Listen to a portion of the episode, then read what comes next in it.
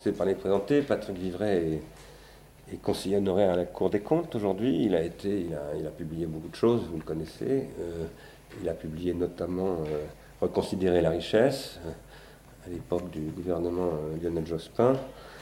et il intervient dans des champs qui nous concernent très directement. Quand je dis nous, je parle d'Ars Industrialis, c'est de ceux qui s'intéressent à ce qu'ici nous appelons l'économie de la contribution. Voilà. Donc il y a longtemps qu'on souhaitait faire des choses avec lui. Ça avait été compliqué pour des raisons de calendrier, d'agenda plutôt. Et voilà, aujourd'hui, c'est fait. Je m'en réjouis beaucoup. Et en fait, le principe de cette réunion s'est défini l'année dernière avec Jean-François Caron, puisque nous étions intervenus l'an passé ensemble à Lille, dans une réunion dont j'ai oublié le titre, Jean-François, comment ça s'appelait, cette réunion? Enfin bon. C'était les, rencontres de prospective, mais les entretiens du nouveau siècle. Voilà, les entretiens du nouveau siècle, et où nous avions parlé bon, de ces sujets qui nous inquiètent tous euh, aujourd'hui, et de ce que la semaine dernière, Jean-François Quéron me disait être une conversion au niveau méta. J'ai repris ça dans un document, euh, métaconversion, la métaconversion d'un modèle économique et industriel dans nous sentons bien, avec un peu d'angoisse d'ailleurs maintenant en Europe, à quel point euh, il est urgent, hein, ce travail. Alors, il y a un peu moins d'un an, au mois de juin l'année dernière, dans une séance un peu spéciale que nous avions faite, qui était une séance de bilan d'activité, ça s'appelait 5 ans après, ou 4 ans après plutôt, 5 ans après c'est aujourd'hui, 4 ans après la création d'Ars Industrialis, nous avions insisté euh, sur, avec Franck Cormeret qui est ici présent, qui interviendra peut-être tout à l'heure, s'il le souhaite, je l'espère, sur l'importance et la nouveauté pour nous, Ars Industrialis, de la question de la territorialité.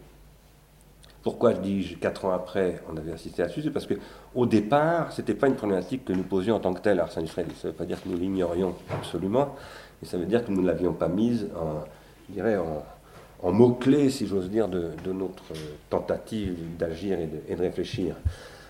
C'est progressivement venu euh, et nous en sommes arrivés à poser l'année dernière que la question de la territorialité en économie et en politique se reposait aujourd'hui à nouveau frais.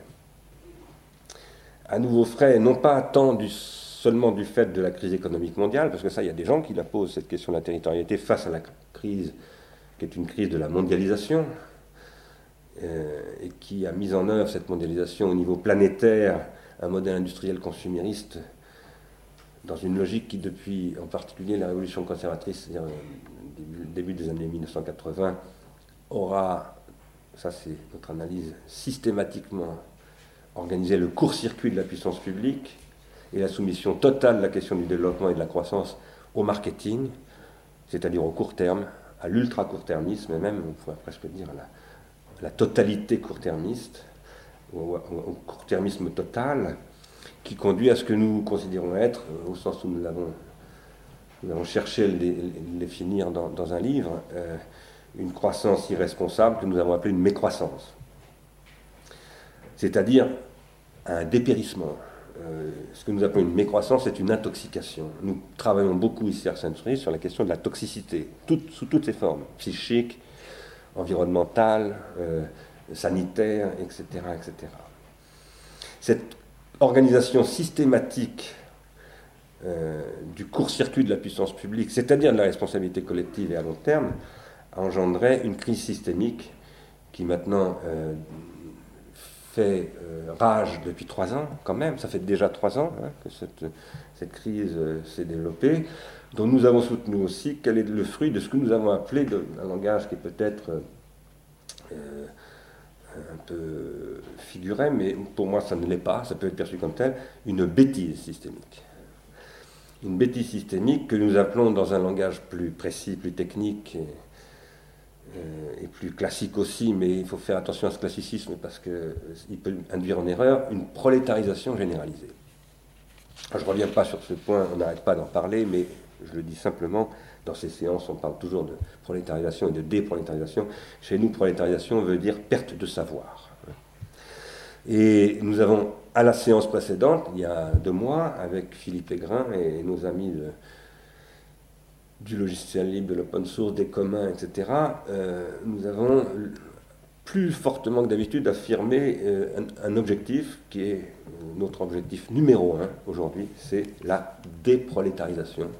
Nous avons posé qu'il fallait aujourd'hui déprolétariser comme on désamiante les territoires, par exemple, les, bâtiments, je dire, hein, comment on désintoxique euh, des gens qui sont devenus trop gravement dépendants du tabac, etc., etc. Ce sont évidemment des images qui ont d'ailleurs le défaut de, pouvoir apparaître hygiénistes, et c'est évidemment dangereux cet hygiénisme.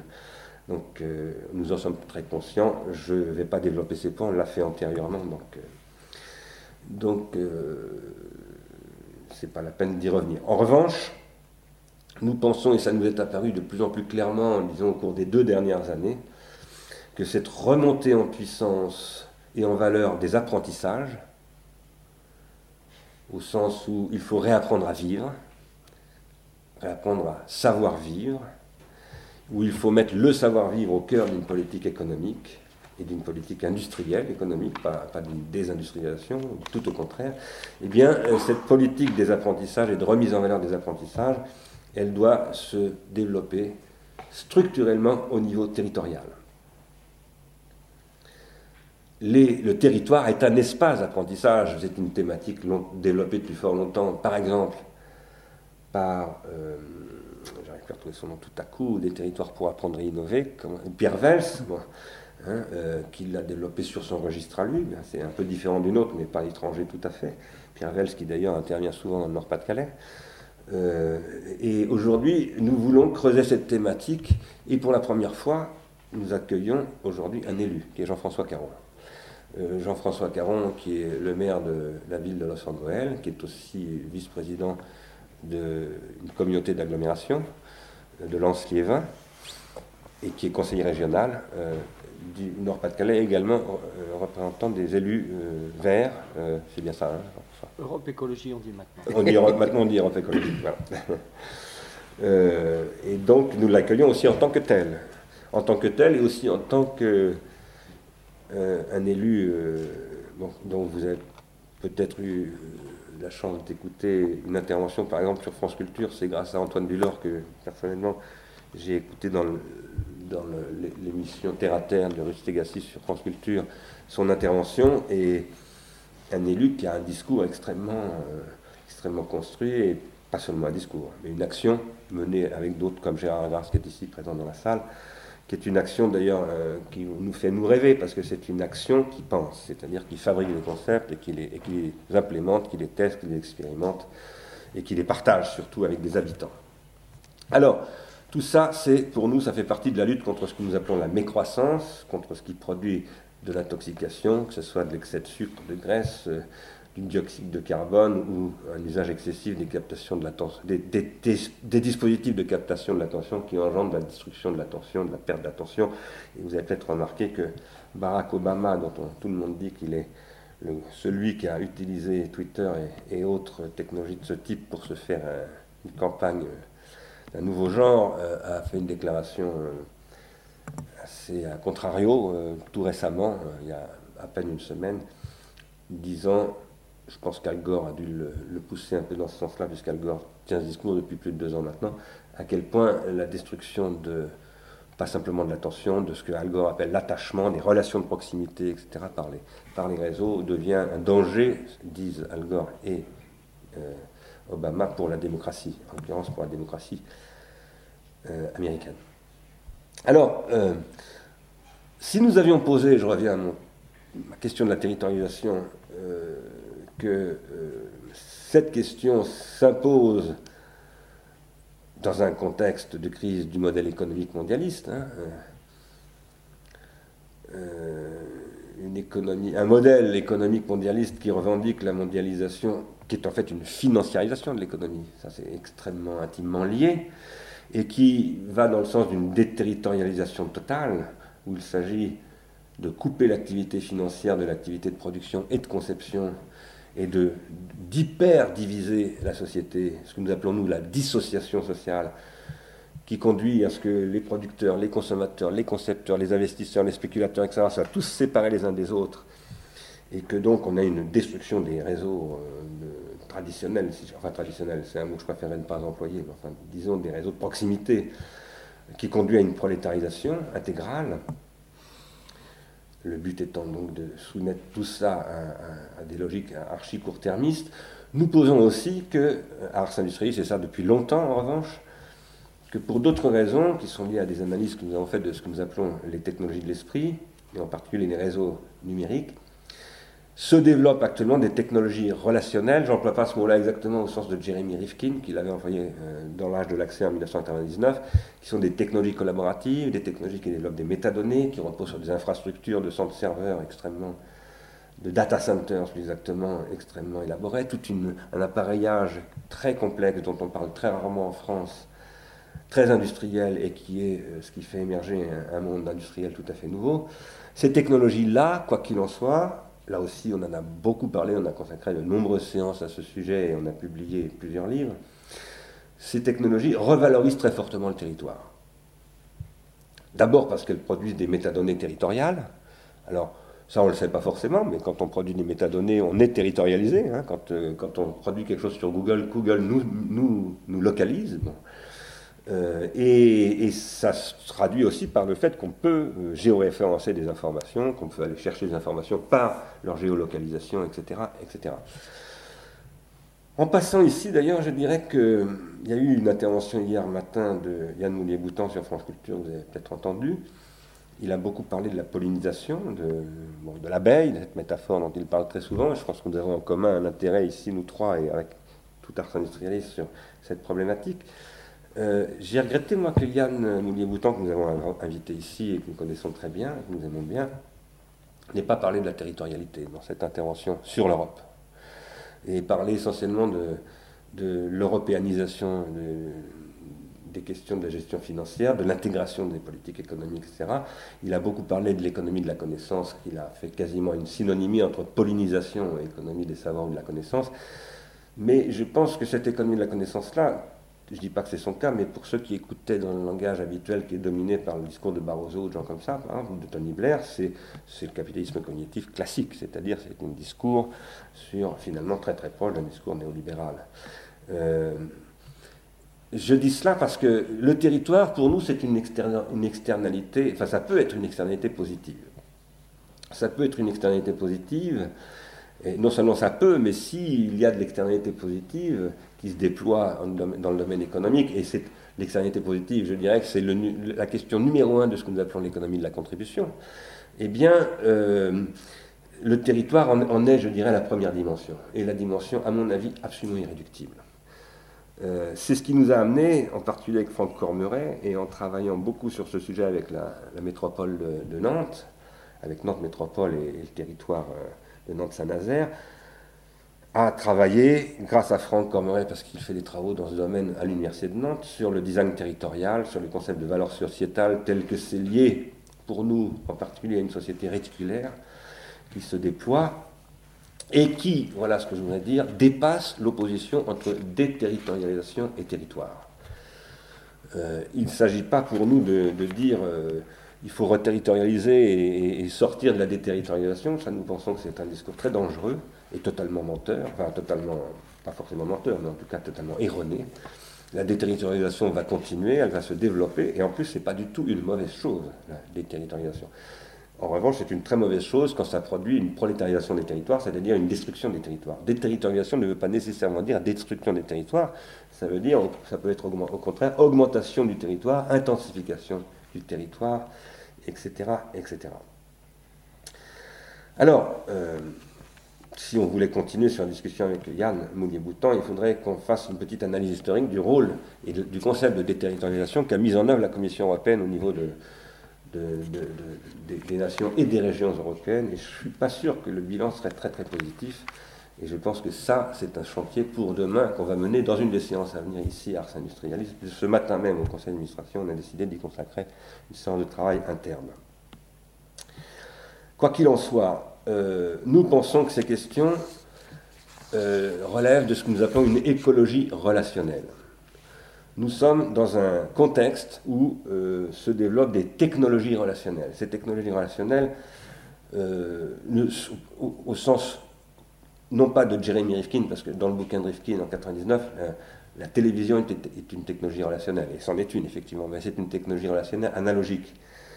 Euh, là, nous parlons des technologies relationnelles, en particulier numériques, donc telles qu'elles se développent à travers le réseau Internet, et ça c'est un peu, j'ose dire, si vous me permettez, quasiment notre fonds de commerce, partagé avec beaucoup d'autres d'ailleurs, dont Yann Moulier-Boutan, Philippe Aigrin, euh, tous ceux qui sont dans ces logiques, euh, disons, liées à, l'open source, etc. Nous posons que ces technologies numériques relationnelles constituent un espace économique au sens large du mot économie, y compris l'économie libidinale, qui réarme des, processus relationnels qui dépassent la prolétarisation et qui reconstituent bah, des processus contributifs, qui reconstituent du social, qui reconstituent une économie libidinale, pour parler dans des langages euh, un peu techniques et précis que nous aimons bien usiter ici. Aujourd'hui, nous voudrions examiner à quelles conditions une économie libidinale territoriale et réticulée peut se développer. Voilà. Pas, dans, toutes les dimensions, mais euh, dans un certain nombre euh, de celles-ci. Et avant de le faire, je voudrais rappeler quelques éléments euh, généraux. Qu'est-ce qu'un territoire? Qu'est-ce qui fait qu'un territoire n'est pas seulement un espace physique ou un espace quelconque, un espace géométrique? Eh bien, un territoire, c'est un espace symbolisé. Ce qui fait qu'un territoire est un territoire, c'est qu'il produit du symbole. Et que ce symbole, comme son nom l'indique, le sum bolon, c'est quelque chose qui est partagé, et ce territoire produit un partage par ceux qui sont sur ce territoire, éventuellement avec d'autres qui ne sont pas dans le territoire. Ça peut être soit une diaspora, soit des partenaires. Mais en tout cas, c'est un territoire symbolisé, producteur de symboles aussi bien que récepteur de symboles, et ça veut dire que ce, ce territoire, il est réticulé. Tout territoire est réticulé, toujours. Il est réticulé par des relations. Ces relations, elles ont des configurations diverses et variées. Les chasseurs-cueilleurs, ce sont des modèles relationnels d'un type particulier. Euh, des gens comme, euh, euh, j'arrive plus à retrouver son nom maintenant, enfin Pierre, un anthropologue, Pierre Classe, ou des gens comme ça, ont travaillé sur, sur, ces, sur ces figures de, de, relations. Il y a des relations de cultivateurs. le monothéisme est pour moi en fait essentiellement un dispositif de construction d'une régulation du territoire réticulé par des cultivateurs. Il y a des relations d'urbains. Typiquement, euh, la société grecque est une façon, mais avant elle, il y en a d'autres, de penser la réticulation urbaine. Il y a des relations de civilité, etc., etc., qui, à un moment donné, conduisent à des modes de vie spécifiques, comme ceux qui se considèrent mutuellement citoyens, par exemple. Hein. Et être citoyen, c'est un art de vivre, c'est un savoir-vivre. Le caractère relationnel du territoire, qu'il faudra examiner prochainement ici ou ailleurs, en remontant jusqu'à Jacob Fano exclu, à mon avis, euh, c'est-à-dire à la question des relations des territoires animaux. Est-ce qu'il y a des territoires animaux? Ça, c'est un très vaste sujet. Euh, on sait évidemment qu'en éthologie, la première chose qu'on apprend, c'est que l'animal marque son territoire, mais jusqu'à quel point on veut parler de territoire, ça, c'est un vaste sujet. Quoi qu'il en soit, euh, évidemment, la question du caractère relationnel du territoire ne commence pas avec les technologies relationnelles. Donc, ni avec les technologies relationnelles numériques, ni avec les technologies relationnelles en général, y compris au sens où la voie ferrée est aussi une technologie relationnelle. Ce que nous appelons ici, nous, technologies, c'est ce qui relève du monde industriel. Il y a des techniques relationnelles et puis il y a des technologies relationnelles. Alors, euh, ces techniques ou technologies, en général, d'ailleurs, sont des dispositifs de, qui produisent des, processus interindividuels et collectifs, euh, en règle générale. Quand ils deviennent euh, des technologies à proprement parler, ils le font par des moyens industriels. Et ces moyens industriels euh, donnent aussi le caractère. Industriel veut dire donc économique, veut dire devant produire de la plus-value, soumis à des marchés, en tout cas dans le monde actuel, et par conséquent soumis à des critériologies qui ne sont pas tout à fait forcément compatibles avec la dimension intrinsèquement symbolique du, relationnel. On peut imaginer que des technologies relationnelles, y compris numériques, produisent de la désymbolisation au lieu de produire de la relation symbolique et de la déterritorialisation en ce sens-là. Quoi qu'il en soit, euh, ici, euh, une question se pose très importante, qui est si de la technologie relationnelle se développe sur un territoire, comment doit-elle s'agencer avec d'autres dispositifs relationnels et comment euh, peut-elle s'agencer avec ces autres dispositifs relationnels qui peuvent être plus anciens, qui peuvent être d'autres dimensions, qui ne sont pas forcément technologiques, sans les court-circuiter, mais au contraire en les intensifiant? Sans les défaire, mais au contraire en les, euh, en les renforçant. Alors, l'histoire de, la déterritorialisation euh, est une très longue histoire qui est intrinsèquement liée à cette dimension relationnelle du territoire. Déterritorialiser, c'est déplacer des champs relationnels et éventuellement détruire des, relations existantes pour en développer ailleurs, ou bien, euh, version, je dirais, prolétarisante et industrielle de la, de la chose, ça peut être éventuellement purement dissocier un territoire, c'est-à-dire priver de relations des habitants d'un territoire. Et donc, les, ne plus leur permettre d'être vraiment des habitants, hein, ou, disons des citoyens, au sens où le citoyen est un habitant au sens fort. Il faudrait faire une longue histoire précise de tout cela. Il faudrait montrer euh, comment, par exemple, euh, dès le 19e siècle, les réseaux ferrés, même les réseaux routiers bien avant même le 19e siècle, posent déjà des problèmes de ce type-là et sont déjà pensés depuis longtemps. Il faudrait étudier en détail ce qui s'est passé au 20e siècle pourquoi en détail On ne le fera pas maintenant, mais je ne le ferai pas maintenant, mais il faudrait le faire en détail parce que nous, nous pensons ici, Ars Industrialis, que nous sortons, que, la crise que nous vivons, c'est la crise du modèle consumériste, et que ce modèle consumériste, il est intrinsèquement lié au développement de technologies relationnelles analogiques qui ont systématiquement court-circuité les territoires, qui ont reposé sur le court-circuit des territoires, et qui du coup ont vidé ces territoires de leur substance et les ont prolétarisés en tant que tels. C'est-à-dire, en fait des territoires qui ont perdu leur savoir territorial. Ce que nous pensons, c'est que les technologies relationnelles contemporaines permettent au contraire à ces territoires, parce que ces, technologies, pardonnez-moi, analogiques, elles étaient liées à des contraintes technologiques. Bon, euh, par exemple, la modalité de diffusion par l'émetteur, qui n'est pas celle du serveur, rend quasiment impossible pour un territoire, sauf si c'est un territoire national qui se dote d'une télévision nationale, etc., d'avoir un ticket d'entrée sur le réseau. Euh, au contraire, les technologies relationnelles numériques, elles, permettent absolument au territoire d'avoir des, politiques dans, ce domaine. Alors, ce que nous croyons, c'est que ces questions, nous devons les, analyser en nous retournant vers une longue histoire dont nous parlons pratiquement à toutes les séances ici, qui est celle de la façon dont la crise de la politéia grecque, c'est-à-dire d'un territoire, et en l'occurrence athénienne, en l'occurrence, la Grèce athénienne, euh, s'est cristallisée autour d'une technique relationnelle, là aussi technique nouvelle à l'époque, relativement, qui était l'écriture. L'écriture qui était abordée par euh, les Grecs euh, qui s'appelaient les philosophes comme un pharmacone, c'est-à-dire un poison en même temps que comme un remède. Ça, c'est la chose dont nous parlons très souvent ici à Ars Industrialis. Et nous pensons qu'actuellement, il y a une pharmacologie à faire au niveau territorial des réseaux euh, numériques, de la société réticulaire, et cette pharmacologie, elle comporte deux dimensions, une, analyse et une critique de la toxicité de ces réseaux, de tout ce qu'ils ont de, dangereux et, de, de, prolétarisant, mais aussi une analyse de tout ce qu'ils portent comme possibilité nouvelle d'investissement. Sachant que dans une telle approche, euh, le réseau numérique en particulier, c'est un réseau qui permet de reterritorialiser en continuant la déterritorialisation. Donc je tiens à insister sur ce point ici, qui est un point tout petit peu théorique, philosophique, qui consiste à dire que euh, la reterritorialisation, pour nous, Ars Industrialis, ça n'est pas sortir de l'époque de, la déterritorialisation, c'est continuer la déterritorialisation. Ce que j'appelle la déterritorialisation ici, je pense évidemment beaucoup à ce que Deleuze et Guattari ont pu en dire, mais c'est un processus qui euh, consiste à ouvrir des possibilités, qui consiste à ce qui ouvre par exemple à ce que la philosophie appelle l'universel, qui ouvre à des, phénomènes de, bon, dans un langage euh, un peu aujourd'hui remis en question, ce qu'on appelait autrefois des processus d'émancipation. Et, et, ça, euh, c'est pour nous la question fondamentale. Alors, c'est dans ce contexte-là, c'est autour de questions de ce type-là que nous avons discuté avec Jean-François Caron et Patrick Vivray. Ars Industrialis, on l'a déjà dit, aujourd'hui collabore avec la région Nord-Pas-de-Calais et en particulier à travers euh, Jean-François Caron sur, des projets, en particulier des projets que, Jean-François Caron et euh, Daniel Percheron conduisent euh, autour du Louvre-Lens et de Mineurs du Monde.